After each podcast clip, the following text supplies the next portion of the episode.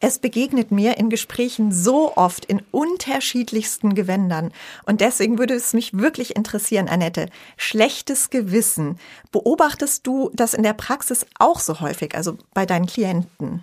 Ja, permanent. Mhm. Also das schlechte Gewissen und die Schuldgefühle sind unsere ewigen Begleiter. Also wie, äh, wie eine Person, die immer nebenher läuft. 15 Minuten fürs Glück. Der Podcast für ein leichteres Leben. Mit Annette Frankenberger und Antonia Fuchs. Tipps, die wirklich funktionieren.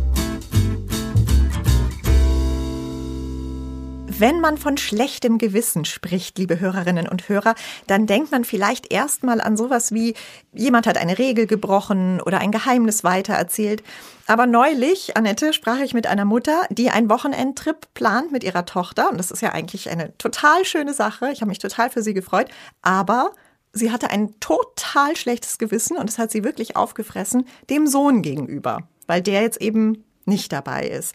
Und mir fiel dann so auf, dass uns dieses Gefühl irgendwie ständig begleitet. Also wir haben ja neulich erst im Zusammenhang mit dem Krieg drüber gesprochen, ähm, dass man jetzt kein schlechtes Gewissen haben soll, wenn es einem gut geht, weil es anderen vielleicht gerade nicht gut geht. Mhm. Aber irgendwie, wir haben auch schlechtes Gewissen, wenn es uns nicht gut geht, also wenn es uns schlecht geht, weil wir meinen, wir müssten doch jetzt, wir haben doch eigentlich allen Grund, dankbar zu sein und man will nicht jammern und so weiter und so weiter. Es ist ja fürchterlich, wo das überall auftaucht. Ja, ich kann aus allem eins ableiten. Also das ah, ist ja. ja immer dieses, dieser Eindruck, es ist nicht genug. Ich habe nicht, mich nicht genug gekümmert. Wenn ich mit dem einen Kind in Urlaub fahre, bleibt das andere zu Hause. Mhm. Viele Eltern machen sich ja schon Gedanken, wenn das Kind jetzt ein Geschwisterchen bekommt, wie, wie machen sie diesen Schock wieder gut? Ja, ja. Ähm, nicht genug Zeit zu haben, nicht genug Schlaf zu haben, nicht fit genug zu sein, nicht mhm. genug Einsatz gebracht zu haben. Es ist alles nicht genug. Ich ja. habe mal eine Klientin gefragt, was wäre anders, wenn Sie kein schlechtes Gewissen mehr hätten? Was würden Sie dann anders machen? Dann hat sie mich mit großen Augen angeguckt und die erste spontane Antwort war, oh, da würde ich ja mein ganzes Leben umkrempeln. Aha, also zum Wohin umkrempeln? Zum Wohin, weil wenn dieser Antreiber nicht genug zu sein, mhm. wie wir in der letzten Folge gesprochen haben, nicht genug gemacht zu haben, nicht es allen recht machen zu müssen. Das ist ja auch so ein schlechtes ja, ja. Gewissen-Ding. Ja. Dann bin ich auf einmal viel freier. Hm. Diese Freiheit ist aber was, das ist wirklich schwer zu erreichen für sich, weil es so eine innere Freiheit ist, mhm. dahin zu kommen und sagen, okay, jetzt gehe ich mit dem einen Kind in Urlaub und dann mit dem anderen und das andere Kind wird es aushalten. Wenn wir es aber allen stets recht machen wollen, dann kommen wir in einen permanenten Erfüllungsdruck. Und die Person, der wir es dann am wenigsten recht machen, sind wir selbst. Hm. Was für viele vielleicht sich ganz normal anfühlt schon. Dass ja. man sich selbst gar nicht mehr recht macht, sondern das, eigentlich nur noch. Es ist anderen. halt so. Das und ist dann, so. Hm. Wenn dann jemand beschließt, ich fahre jetzt mal alleine in Urlaub und ich lasse meine ganze Familie zu Hause, dann kommt es gleich als Egoismus an. Wie kann, wie kann ich, darf ich das? Was werden meine Kinder dann sagen? Die Mama verlässt uns. Mhm. Also dieses uns das nehmen zu dürfen oder auch mal nur für uns was zu tun, was mhm. wir ja so auch in diesen Selbstfürsorgefolgen besprochen haben. Das ist immer noch was ganz Schwieriges und die, das allen recht machen zu wollen. Diese Ansprüche, da ist so Anspruch und Wirklichkeit liegt oft ganz weit auseinander. Und wir sind an so vielen Punkten tätig, dass ein dauerndes Grundgefühl herrscht, es reicht nicht. Bevor wir dahin kommen, wie wir das zum Besseren wenden können, ähm, habe ich eine Frage, weil wir jetzt, äh, jetzt schon hier über Mütter gesprochen haben und ich rede natürlich als Mutter auch viel mit Müttern und finde es da wirklich krass. Also das ist ja wirklich schon, ich habe schlechtes Gewissen, weil ich nicht stillen kann, weil ich arbeiten gehe, weil ich nicht arbeiten gehe, weil ich jetzt Pausen mache, weil ich eben, wie gesagt, nicht genug für die Kinder da bin. Ich müsste mich mehr um meine Eltern kümmern. Jetzt würde mich interessieren, ist es ein Geschlechterunterschied auch oder ist es, würdest du sagen, Männer dadurch auch, dass sich natürlich viel gewandelt hat bei, den, bei, den, bei der Verteilung, welche Aufgaben wer übernimmt und sich diese, diese klare Trennung ja gar nicht mehr, ist ja gar nicht mehr so wie früher. Ist es bei Männern genauso oder würdest du da sagen, da gibt es tatsächlich Unterschiede? Ich glaube, dass es inzwischen sich sehr angeglichen hat. Mhm. Also das war vielleicht vor Jahrzehnten noch anders, da war das noch viel klarer. Da war es auch für beide Geschlechter klarer verteilt, wer für was zuständig ist. Ja. Und dann kam dieses, dass Frauen diese Berufstätigkeit und Familientätigkeit und Kindererziehen unter einen Hut packen mussten. Und jetzt müssen das die Männer, die Väter inzwischen auch. Also diese Vereinbarkeits Problematik betrifft inzwischen beide Geschlechter gleichermaßen. Und beide haben ein schlechtes Gewissen, haben immer das Gefühl, es ist nicht genug. Gehe ich in die Arbeit, gehe ich früher nach mhm. Hause, weil ich zu meinen Kindern will, kriege ich suggeriert, dass ich aber noch hätte bleiben müssen. Komme ich dann zu meinen Kindern, kriege ich suggeriert, dass ich eigentlich zu spät komme und dass ich viel mehr mitkriegen könnte. Ja. Und das ist für Mütter und Väter erlebe ich das in meiner Praxis nahezu gleich. Also wir haben inzwischen haben beide Geschlechter sehr viele Bereiche, auf denen sie eigentlich 100 Prozent geben wollen, was ja schon rein rechnerisch gar nicht möglich ist. Siehe der Wochenendtrip. Ich bin jetzt nur mal, nur mal zu 100 Prozent mit meiner Tochter ähm, unterwegs und kann nicht die anderen oder mich aufteilen. Es geht ja nun mal nicht. Also da fängt schon mal das Problem an. Ich will eigentlich überall 100 Prozent geben und bin mir gar nicht, mache mir gar nicht so richtig bewusst, dass es nicht möglich ist. Nee, und das, diese 100 Prozent, die du da nennst, die wäre einfach mal ein guter Punkt, sich mal hinzusetzen, einen großen Kreis zu machen. Das ist also meine 100 Prozent Torte. Mhm. Und dann teile ich mal ein, was wie viel Raum in meinem Leben einnimmt. Und dann mhm. sehe ich schon, dass das, ich kann nicht überall 100 Prozent geben. Das geht ja nicht, weil dann müsste ich mich irgendwie klonen lassen oder so. Vor allem nicht, wenn für mich am Ende auch noch ein Stück Torte übrig bleiben soll. ja, unbedingt.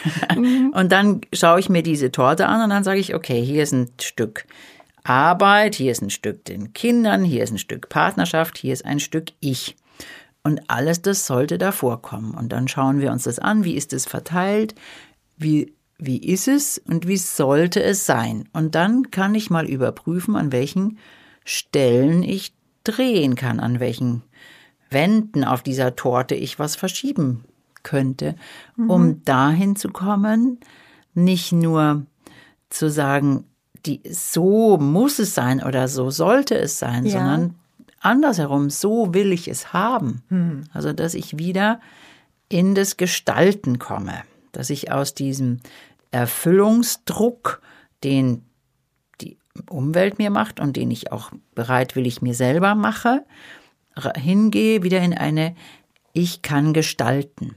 Und da finde ich eine ganz wichtige Frage, die ich oft in der Praxis an die Tafel schreibe. Die heißt ganz einfach, muss das so sein? Mhm. Ich kann jedes dieser vier Worte einzeln betonen. Muss. Muss es jetzt oder kann es nur? Ja das, genau das, so und muss das jetzt sein? Oder kann das jemand anders machen? Oder kann ich es wann anders machen? Mhm. Also wieder in diese Überlegung zu gehen, dass ich die Dinge nicht immer als gegeben hinnehme. Wir sagen ja immer so, das ist eine unserer Dauergedanken, das ist halt so. Genau. Mhm. Es geht halt nicht mhm. anders. Mhm. Und wenn dann jemand kommt und sagt, doch. vielleicht doch, und spätestens, wenn wir ja krank sind oder ausfallen, dann merken wir auf einmal, es geht doch anders. Mhm. Es muss dann es, anders gehen. Es muss dann anders gehen und dann geht es auch anders. Mhm. Und es wäre doch schöner, wenn wir anfangen, was anders zu gestalten und mhm. uns es auch wieder ein bisschen leichter und freudvoller zu machen, ja. bevor uns irgendeine äußere Situation und im schlimmsten Fall ein Schmerz oder eine Krankheit dazu zwingt, dass es eben dann anders gehen muss. Ja, ich finde schon wieder so aufschlussreich, weil ich hätte jetzt so vermutet, man soll nicht immer sich sozusagen von seinem schlechten Gewissen leiten lassen, sondern sich vielleicht dann fragen, was wäre denn jetzt eine gute Lösung, wenn ich jetzt zum Beispiel mhm. diese Torte neu verteile. Aber der Schlüsselsatz, den du jetzt auch noch gesagt hast, was ist für mich, was fühlt sich für mich denn auch gut an? Was wäre für mich eine gute Lösung? Das wieder mehr in den Vordergrund zu schieben. Mhm. Das vergessen wir immer und immer wieder und wir sagen es deswegen hier auch immer wieder. Ja, weil wir immer auf dieses von außen gucken. Wie sollte es sein? Wie wollen die anderen das haben? Obwohl ja jede Situation ganz klar auch so ganz unterschiedlich ist. Meine Familiensituation ist ja vollkommen eine andere als die von meinem Nachbarn oder von den Leuten, denen ich vielleicht insgeheim irgendwie ähm, meine, den hinterher eifern zu müssen oder so. Jede Situation ist ja ganz anders. Und da kommt ja noch hinzu, das ist schön, dass du das sagst, dass wir ja immer diese, auch die Hochglanzwelten der anderen sehen. Hm, wie wir letzte dann, Folge so. Und dann sagen, ja, allen anderen, alle anderen kriegen das hin. Ja. Und ich sage dann immer, das stimmt nicht, sondern das ist nur das, was wir sehen. Unter jedem Dach ein Ach. Ja, das ist zwar ein Allgemeinplatz, aber das ist oft so, so richtig. Mhm. Aber dieses Ach, das kriegen wir ja nicht gezeigt. In, bei den besten Freunden kriegen wir das vielleicht mit, aber sonst haben wir den Eindruck, alle anderen kriegen das hin. Und das mhm. macht Social Media nicht besser, sondern schlimmer. Weil dadurch kriege ich natürlich überall den Eindruck, ja, alle anderen außer mir kriegen das hin. Und da wieder mal anders hinzugucken und dieses ewige schlechte Gewissen, sich davon mal wieder zu distanzieren. Und deswegen finde ich diese Eingangsfrage, ich wiederhole die nochmal, was wäre anders, wenn Sie kein schlechtes Gewissen mehr hätten? Was sind denn da typische Beispiele zum Beispiel, wenn du das äh, thematisierst in der Praxis? Was ist da so was Typisches, wo Leute sagen würden, das würde ich jetzt anders machen? Ja, dann, dann sagen viele, ja, dann würde ich viel freier zum Beispiel um fünf meine Arbeit beenden und nach Hause fahren und mich um meine Kinder kümmern. Und ich müsste dann nicht immer diese quälenden Gedanken haben. Mhm. Was wäre anders, wenn ich kein schlechtes Gewissen mehr hätte? Könnte ich zu meiner Tochter sagen, jetzt haben wir ein Wochenende miteinander und zu meinem Sohn und dann haben wir ein Wochenende miteinander mhm. und ich müsste mich nicht schlecht fühlen dafür. Mhm.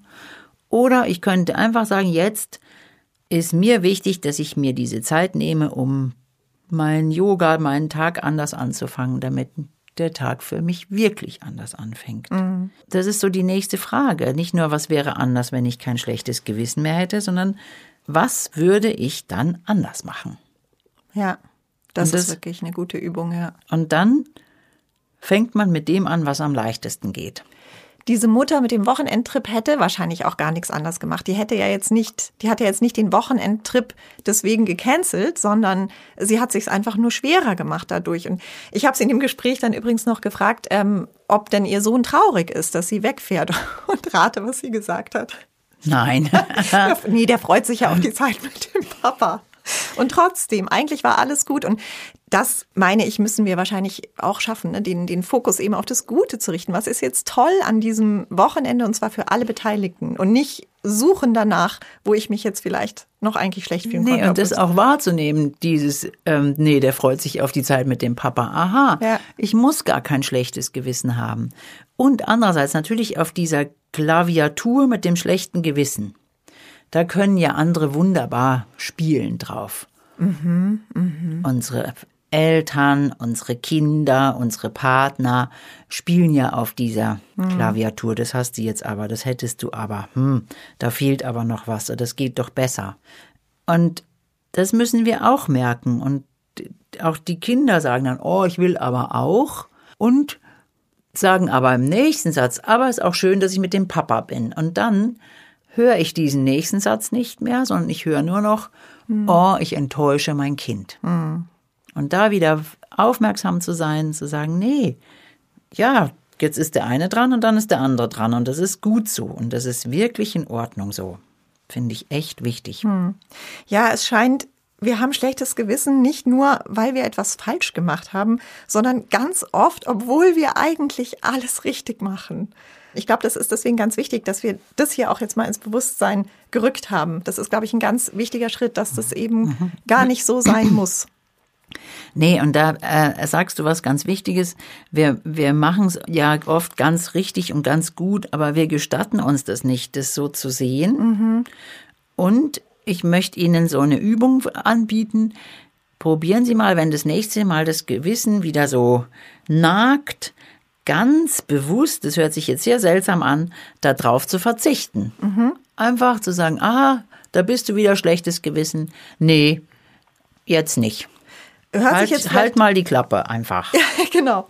Ja, es hört sich vielleicht schwierig an, aber ich glaube schon, dass ein riesengroßer Schritt dahin ist, uns eben bewusst zu machen, wie wir es jetzt hier versucht haben, wie unangebracht es in vielen Situationen eigentlich ist. Und das macht einem ja dann schon klar, dass man eine Wahl hat. Ja, und das, dieser, dieses Üben des Verzichts auf die Schuldgefühle oder auf das schlechte Gewissen, Das ist eine schöne Übung und dann werden Sie merken, dass es mit der Zeit immer besser geht.